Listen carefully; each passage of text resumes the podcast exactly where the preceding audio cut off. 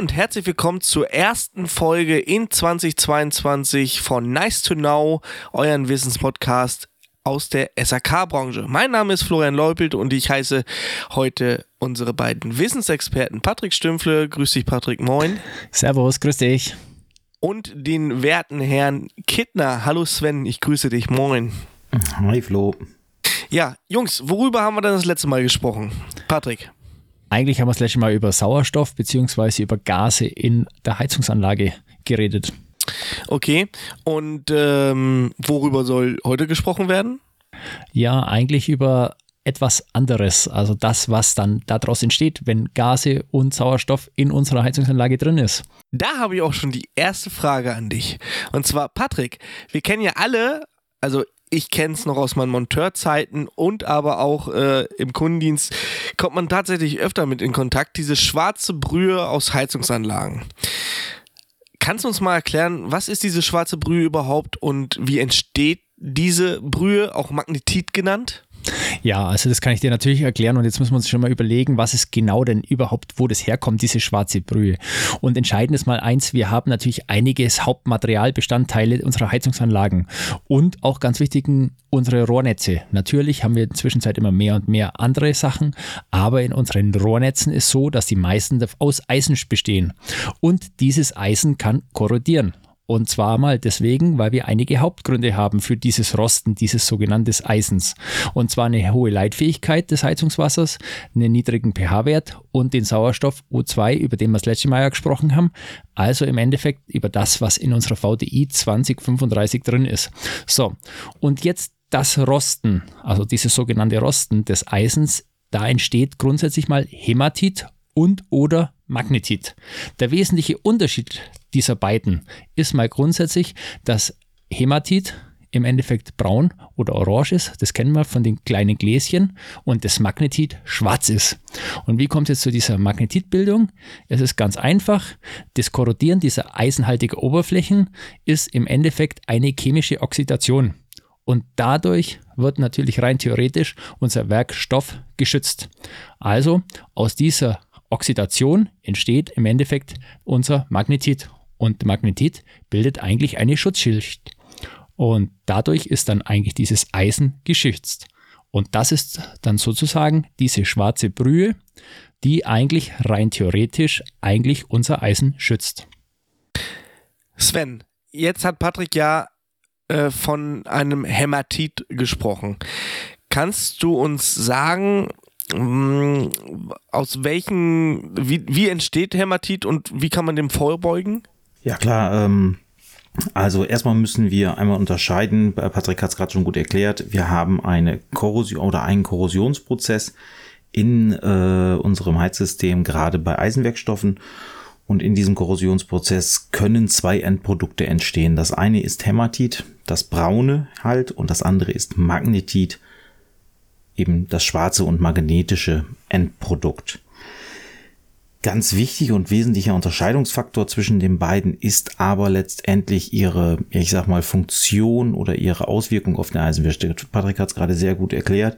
Magnetit bildet eine Schutzschicht auf dem, äh, auf der Rohroberfläche, was eine Weiterkorrosion verlangsamt oder unterbindet. Hämatit ist von der Struktur her so, dass es keine Schutzschicht ausbildet und dementsprechend ähm, ja der Korrosionsprozess weitergeht. Weiterer Unterscheidungsfaktor ist Hämatit entsteht, wenn viel Sauerstoff im System ist oder eine mm, Häufung von Sauerstoff im System ist und Magnetit entsteht unter Sauerstofflimitation. Das ist der ganz wesentliche Unterschied und wie es entsteht.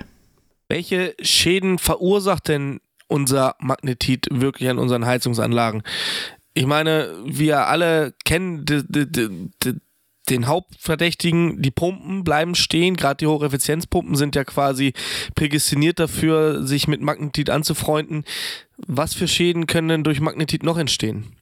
Magnetit an sich, wie gesagt, bildet ja die Schutzschicht und wirklich ähm, dann oder es wird erst dann schädlich für die Heizungsanlage, wenn es eben freigesetzt wird in das Heizungswasser. Also wenn es nicht mehr als Schutzschicht fungiert, sondern in das System freigesetzt wird, in das System Wasser.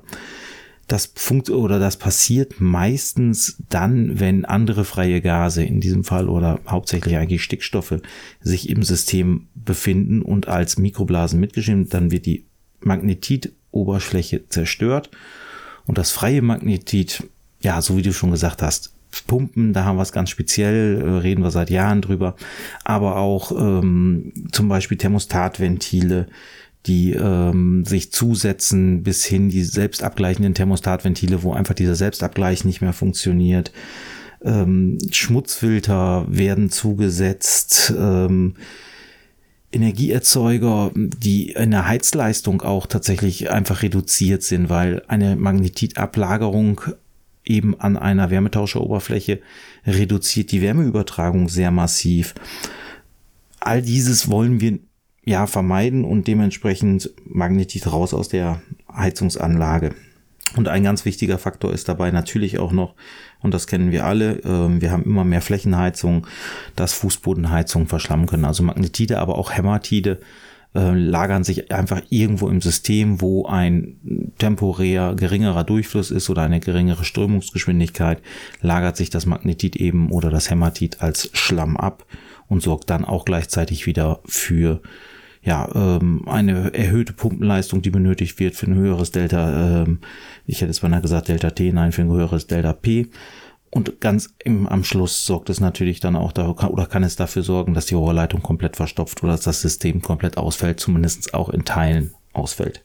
Patrick, jetzt hat Sven uns ja gerade erklärt, dass äh, in Rohrleitungen, besonders auch in Fußbodenheizungsleitungen, sich Schlamm absetzen kann. Immer da, wo die Strömungsgeschwindigkeit am geringsten ist wie können wir denn diesen Schlamm aus den Fußbodenheizungsrohren bekommen? Hast du da ein Allheilmittel? Ja, ein Allheilmittel habe ich natürlich mal nicht, weil grundsätzlich es gibt natürlich kein Allheilmittel, weil wir nicht wissen, was natürlich der Schlamm ist. Grundsätzlich gibt es mal drei Möglichkeiten, wobei ich aber jetzt ganz ehrlich sage, zwei sind eigentlich für uns wirklich in Betracht und die sollten wir auch nehmen. Die dritte erkläre ich trotzdem, dass es die gibt, aber ich finde die nicht so prickelnd. Entscheidend ist mal grundsätzlich mal, wir haben zwei Varianten, die sehr einfach sind. Und diese zwei Varianten sind mal die einfachste Methode. Wir schließen im Endeffekt die, bei der einfachsten Methode mal grundsätzlich die Wasserschläuche an mit dem Druck, den wir in unserem System, in unserem Brauchwasser drin haben, also was aus dem kalten Wasserhahn rauskommt. Ganz wichtig ist aber, dass wir da wirklich das Fußbodensystem getrennt von im Endeffekt den anderen System, wie zum Beispiel Pumpen oder so weiter wegkriegen, weil wir ja aus unserem Druck, aus unserem Wassersystem mit einem höheren Druck reinfahren und dann das spülen. Also das heißt, wir spülen mal einfach mit einem ganz normalen Hauswassersystem unsere Leitung. Und zwar spülen wir das so lange, bis klares Wasser kommt. Allerdings muss man da klar sagen, bringe ich nicht alles rein, sondern ich bringe da nur den Schlamm, der locker drin ist, der also weich ist, sozusagen raus. Die beste Möglichkeit und in meinen Augen auch die sinnvollste Möglichkeit ist natürlich mit sogenannten, ich sage jetzt mal Spülkompressoren. Da gibt es ja unterschiedlichste Varianten von unterschiedlichsten Herstellern. Wie arbeiten die aber die meisten oder beziehungsweise fast alle, die arbeiten mit einem pulsierenden Druckluft-Wassergemisch. Das heißt, auch hier wieder, ich muss grundsätzlich mal die Fußbodenheizung von dem Rest des Systems trennen im Endeffekt meistens reicht ja, wenn ich die Ventile zumache. Und dann setze ich auch hier wieder den Spülkompressor an und dann über die Druckluftstoß, der hat einen sehr hohen Druck, wird im Endeffekt Wasser beschleunigt und durch diese entstehenden Turbulenzen und zwar den, die Turbulenzen ist der Wechsel zwischen den Drücken von Wasser und Luft, wird dann dieser Schlamm gelöst und ausgespült. Ganz wichtig ist da, viele Hersteller haben da zum Beispiel, ich sage jetzt mal, unterschiedliche Erfassungsmöglichkeiten. Manche digital und dann kann ich das wirklich dokumentieren, wie viel Durchfluss und wie viel Spülleitung ich rausgebracht habe und wie viel Material sozusagen draußen ist. Also das heißt im Endeffekt, das ist wirklich das Beste, was man machen kann, weil dann bringst du wirklich den komplett festsitzenden Schlamm weg. So. Ganz entscheidend ist jetzt mal dieser dritte, von dem ich ja vorhin schon gesprochen habe.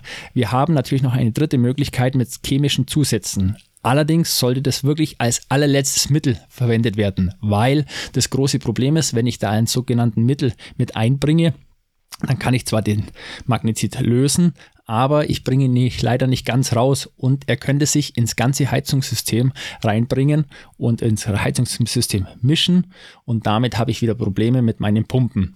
Also deswegen sollte das nicht so sein und diese Zusätze, die da drin sind, die fördern sehr oft die Korrosion. Also deswegen bitte wirklich ganz zum Schluss eine Chemie nehmen. Aber, und das Allerwichtigste bei allen, was ich jetzt mache, ist grundsätzlich nach jeder Spülung muss die Anlage wieder entleert werden. Also das heißt, ich muss, weil ich spüle ja mit sehr viel Wasser, das im Endeffekt ja sehr kalkhaltig und sonst was ist, also ich muss es wieder entleeren und muss danach im Endeffekt die VDI 2035 wieder einbringen und muss da das Wasser wieder nach dieser VDI 2035 befüllen. Ja, sehr interessant. Ich habe tatsächlich noch eine vierte Variante, die habe ich mal ähm, beim Einsatz im Kunden kennengelernt. Und zwar gab es da ein Industrieunternehmen, die sich darauf spezialisiert haben, Fußbodenheizungen zu sanieren, und zwar Innenrohrsanierung. Und ich hatte einen Kunden, der hatte, bevor wir da den neuen Kessel eingebaut haben, eben ein solches Unternehmen beauftragt, seine Fußbodenheizung zu sanieren, weil es auch sehr, ähm, sehr viel Sauerstoffeintrag in das Rohr gab. Da gab es dann auch ähm, so ein Mittel, das damit eingetragen wurde, aber die hatten eine ganz coole Lösung, dieses Hämatit ähm, aus den Rohren zu bekommen. Und zwar sind die da mit Glaskugeln durch die Rohre gefahren. Hast du das schon mal gesehen? Ja, also das kenne ich allerdings von Gasleitungen, also jetzt bei, so, äh, ich sage jetzt mal bei äh, so Sauerstoffleitungen oder beziehungsweise bei Fußbodenleitungen habe ich es jetzt noch nie gesehen, aber bei Gasleitungen, da wird ja sehr ähnlich gemacht, ein sogenanntes Inliner-Verfahren. Also das habe ich schon ja. selber mitgemacht und war sehr eklig. Ich meine jetzt nicht das Inliner-Verfahren, also da wurde jetzt kein Schlauch durchgezogen, nein, nein. sondern da wurde, ähm, aber, aber dieses, diese, diese Kugeln wurden da so durchgeschickt, die dann quasi das nach vorne weggeschoben haben sollen oder wie auch immer. Ach so, okay, also die haben kein also ich, das, was ich halt kenne, was man in Gasleitungen macht, baut dann innen drin sozusagen noch eine separate Schutzschicht an und macht dann eigentlich wie so eine Art Rohr in Rohrsystem und schiebt es dann durch. Also sowas, um die Dichtigkeit der Leitung wieder zu gewährleisten. Okay. Ja, ich würde sagen, wir verabschieden uns jetzt auch von dieser Folge. Es war mir wieder ein innerliches Blumenpflücken und ich würde sagen, wir hören uns nächste Woche wieder und verbleibe mit äh, ja, besten Grüßen nach Süd- und Westdeutschland. In dem Sinne, macht's gut. Bis dann. Tschüssi. Servus. Ciao, ciao.